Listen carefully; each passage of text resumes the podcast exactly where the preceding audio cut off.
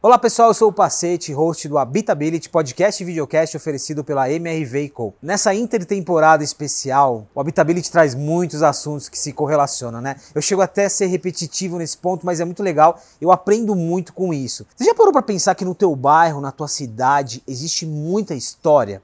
Muitas vezes na correria do dia a dia a gente esquece disso, né? Que aquela casinha, aquele muro, às vezes o resquício de um azulejo tem muita memória não só do bairro, mas das pessoas que viveram ali. Essa é uma reflexão que apareceu muito aqui no Habitability, desde o ponto de vista de curadores, de arte, por exemplo, até de um azulejista. Sim, a gente conversou com um azulejista e foi muito legal. Eu aprendi muito da importância de um azulejo para reconstruir ou ajudar a contar a história de um bairro, de uma cidade ou de um país.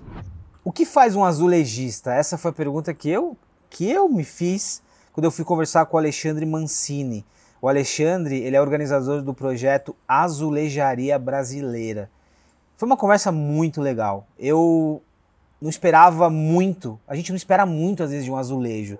E eu tomei um balde de água fria a entender que o azulejo, ele é um fragmento de uma história, de uma memória.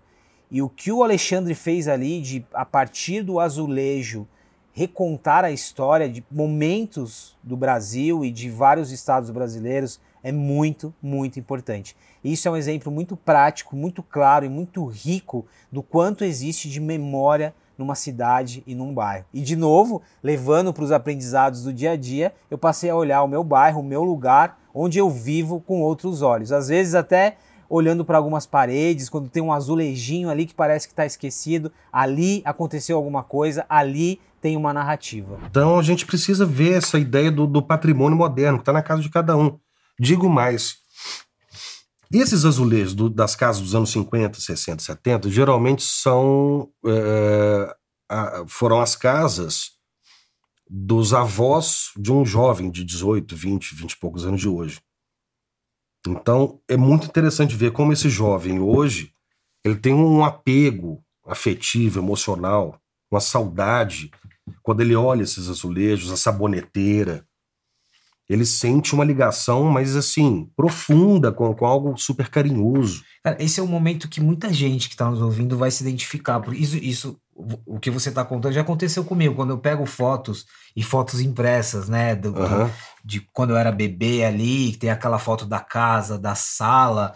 É, o azulejo é um dos elementos que, que que trazem a memória ali, né? Eu o, acho uma das mais até. É, porque é, é, o azulejo da cozinha, aquela cozinha que remete àquele tipo de comida, aquele momento no domingo à tarde. Você é vê muito... a sua avó, a sua mãe cozinhando, você lembra disso. É muito profundo isso. Quando eu comecei a trabalhar com azulejaria, aliás, um pouquinho antes, eu tentei estudar muito a respeito. Só que eu senti muita falta de material sobre é, material bibliográfico, por exemplo, sobre azulejaria brasileira. Então eu recorri a trabalhos acadêmicos que eu encontrava em internet, algumas, algumas entrevistas, mas é, é, é um material difícil de se encontrar.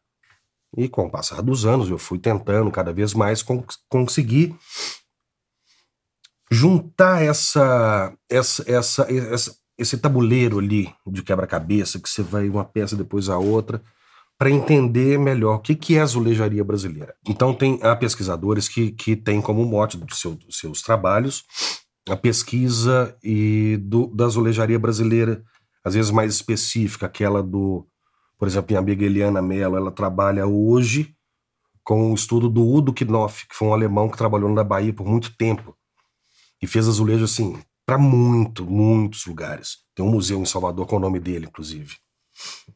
É, você pode estudar Ozirarte em São Paulo, as obras do Portinari.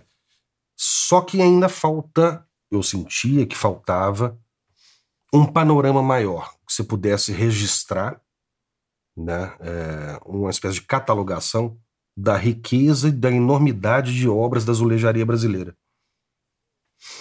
Então, durante a pandemia, pensando sobre isso, eu achei pertinente criar um perfil no Instagram. E por que no Instagram? É o único lugar que você consegue localizar fotos por hashtags, por, é, por um local específico.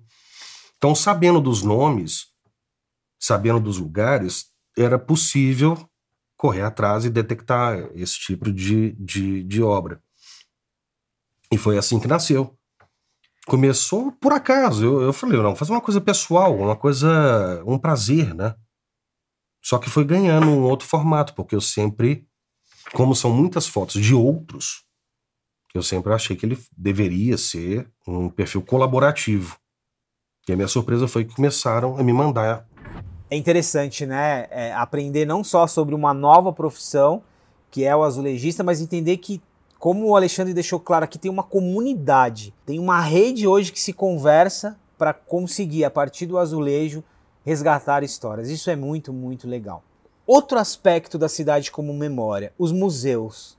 Esses lugares tão ricos e importantes para a nossa convivência e para o nosso aprendizado. Mas será que o museu, por si só, a construção, o prédio, ele é capaz de atender todo mundo? E ainda mais num contexto de cidade, o museu que está numa região central, como que faz para as pessoas das periferias acessarem ao, ao museu?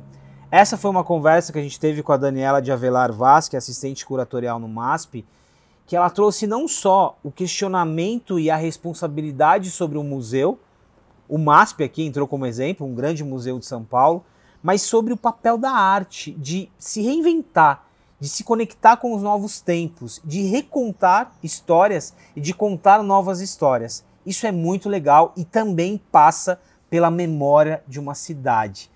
Toda aquela discussão sobre as estátuas, sobre os monumentos, sobre o significado de todos esses elementos, ela é muito presente e ela esteve presente nesse papo que eu tive com a Dani.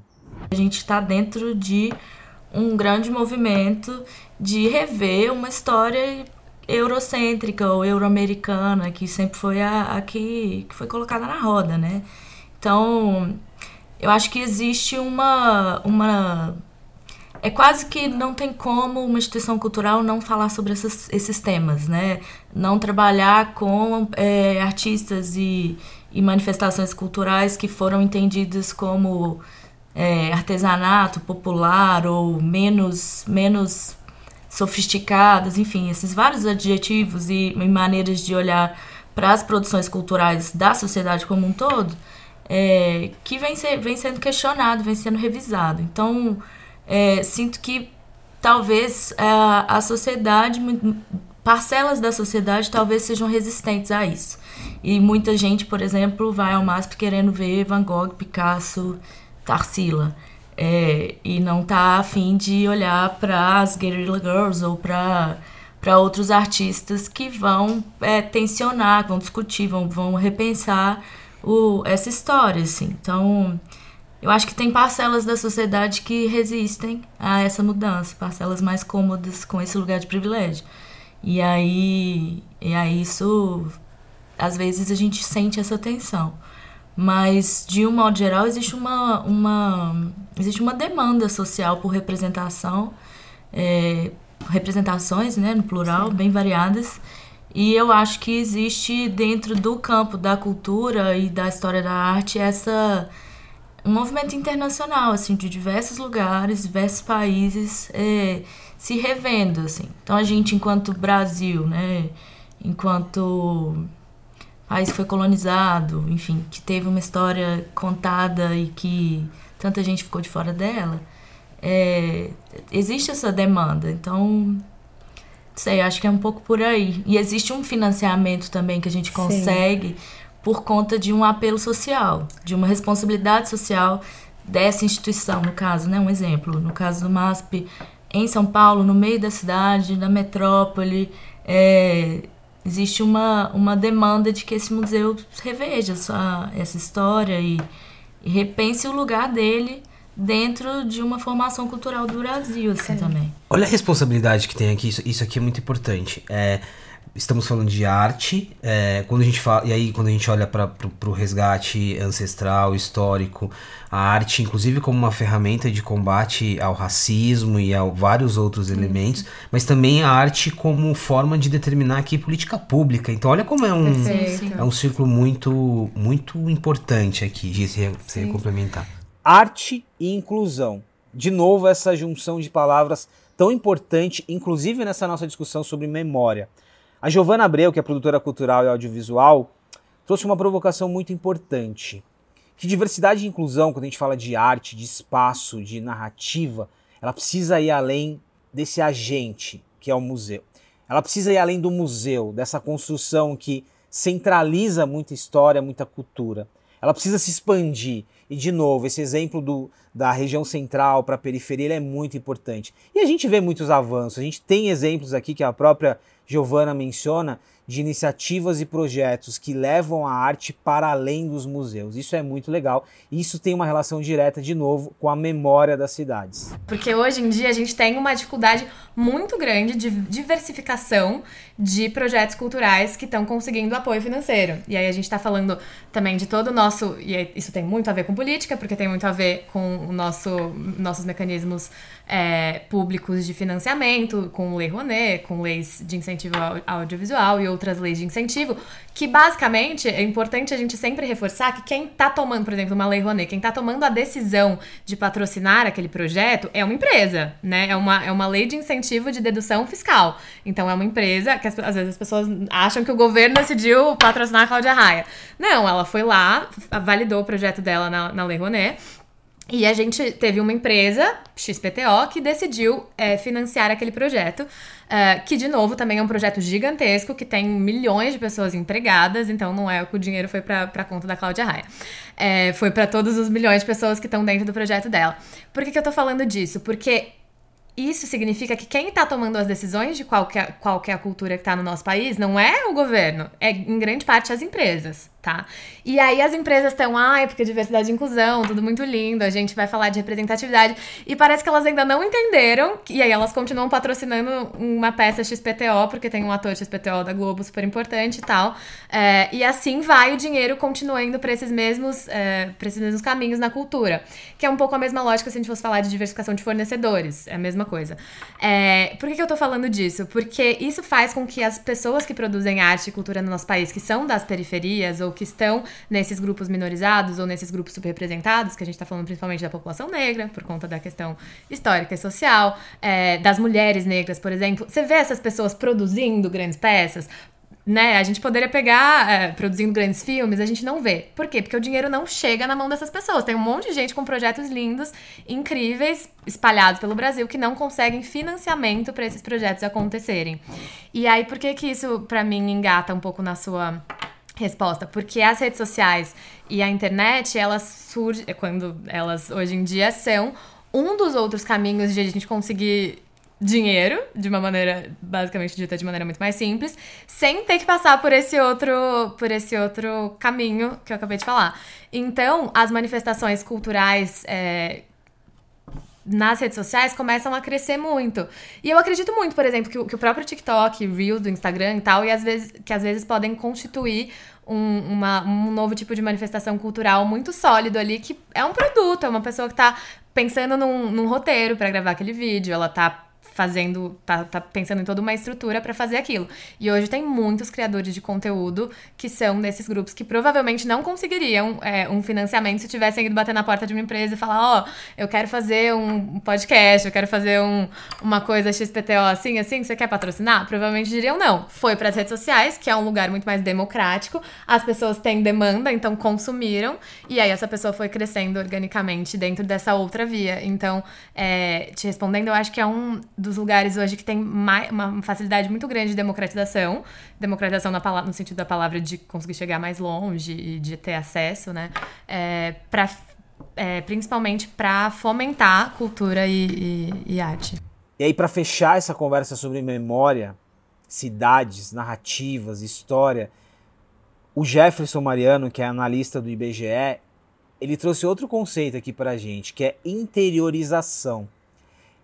A nossa conversa começou sobre o aspecto de ocupar cidades do interior durante a pandemia, quando as pessoas acabaram saindo dos grandes centros, mas ela, ela foi para um lado que conecta muito com essa parte da memória e do resgate. A partir do momento que você se movimenta, sai de uma região e vai para outra região, você também começa a movimentar o que aquela região tem de memória, o que aquela região tem de resquício histórico. Isso é muito legal. E de novo, quando a gente fala de futuro, quando a gente fala do habitar, olhar para a nossa memória, olhar para a memória da cidade é muito, muito importante. Isso ficou muito claro aqui.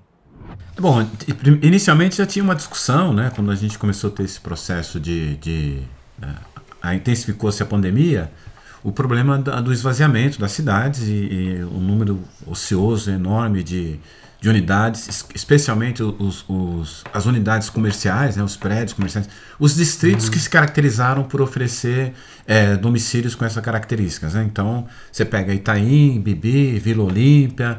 Então, uma pressão muito grande para o que fazer com essas unidades? Reverter para domicílios ou não? Então, por exemplo, no Itaim, na Vila Olímpia, percebe-se muito isso. Muitas unidades que eram é, ou prédios comerciais ou, ou, ou, pontos comerciais sendo transformadas em unidades habitacionais. Então esse é um movimento. Você pega Itaim, Bibi, Vila Olímpia, Vila Nova Conceição, é, é um, um, um grande um, grande campo, né? um, um, um grande é, plano de, de construção, né? de, inúmeras unidades habitacionais sendo construídas, sendo entregues, só que com outra característica. É, qual, é, qual é essa característica? Observando o movimento demográfico do Brasil. Então, o que, que a gente tem hoje no movimento demográfico? A diminuição muito intensa das famílias. Então, hoje a gente tem é, as famílias menores. Né? Então, o, a gente já tinha observado isso em 2010, observa novamente em 2022, né? é, um número menor de famílias e um número muito grande de famílias unipessoais, pessoas morando sozinhas. Então é, é, muito mais comum hoje né, você ter uma oferta de unidades habitacionais, né, com um quarto, estúdio, disseminou-se, né? Então é, é essa ideia, essa concepção de imóvel com tais características, até por conta dessas características da população, do processo demográfico e paralelamente a, a própria questão do custo da unidade habitacional, né? Uhum. Realmente é, é a gente tem um problema do custo da unidade habitacional e tem um outro problema que é a questão do rendimento médio do trabalhador. É, o que aconteceu no Brasil nas últimas, nos últimos 10 anos é que se a gente pegar de 2012 até 2022, o trabalhador andou de lado em relação ao poder aquisitivo. Não houve um, um ganho real do salário dos trabalhadores. Então, isso realmente acaba fazendo com que é, o trabalhador que compraria uma unidade de dois quartos, agora só pode comprar de um quarto. Quem comprava de um quarto vai comprar um estúdio. Então, essa é uma mudança bastante importante na sociedade brasileira. E é claro, a pandemia acabou acelerando esse processo. Está muito claro aqui que o resgate da memória de uma cidade, de um bairro, ela é importante não só para pensar e refletir sobre o passado, ele ajuda a gente a olhar para o futuro. E colocando aqui o nosso dia a dia de arquitetura, engenharia e habitar, é muito importante entender a história que está sendo contada. Primeiro, para não apagá-la. Segundo, para conectá-la com o nosso dia a dia. E terceiro, para inovar a partir daquilo que já nos foi dito. Você que curte o Habitability e quer compartilhar na sua rede, no seu feed, com a sua comunidade, a gente preparou uma playlist muito legal no Spotify e no YouTube. É Habitability Episódios Essenciais.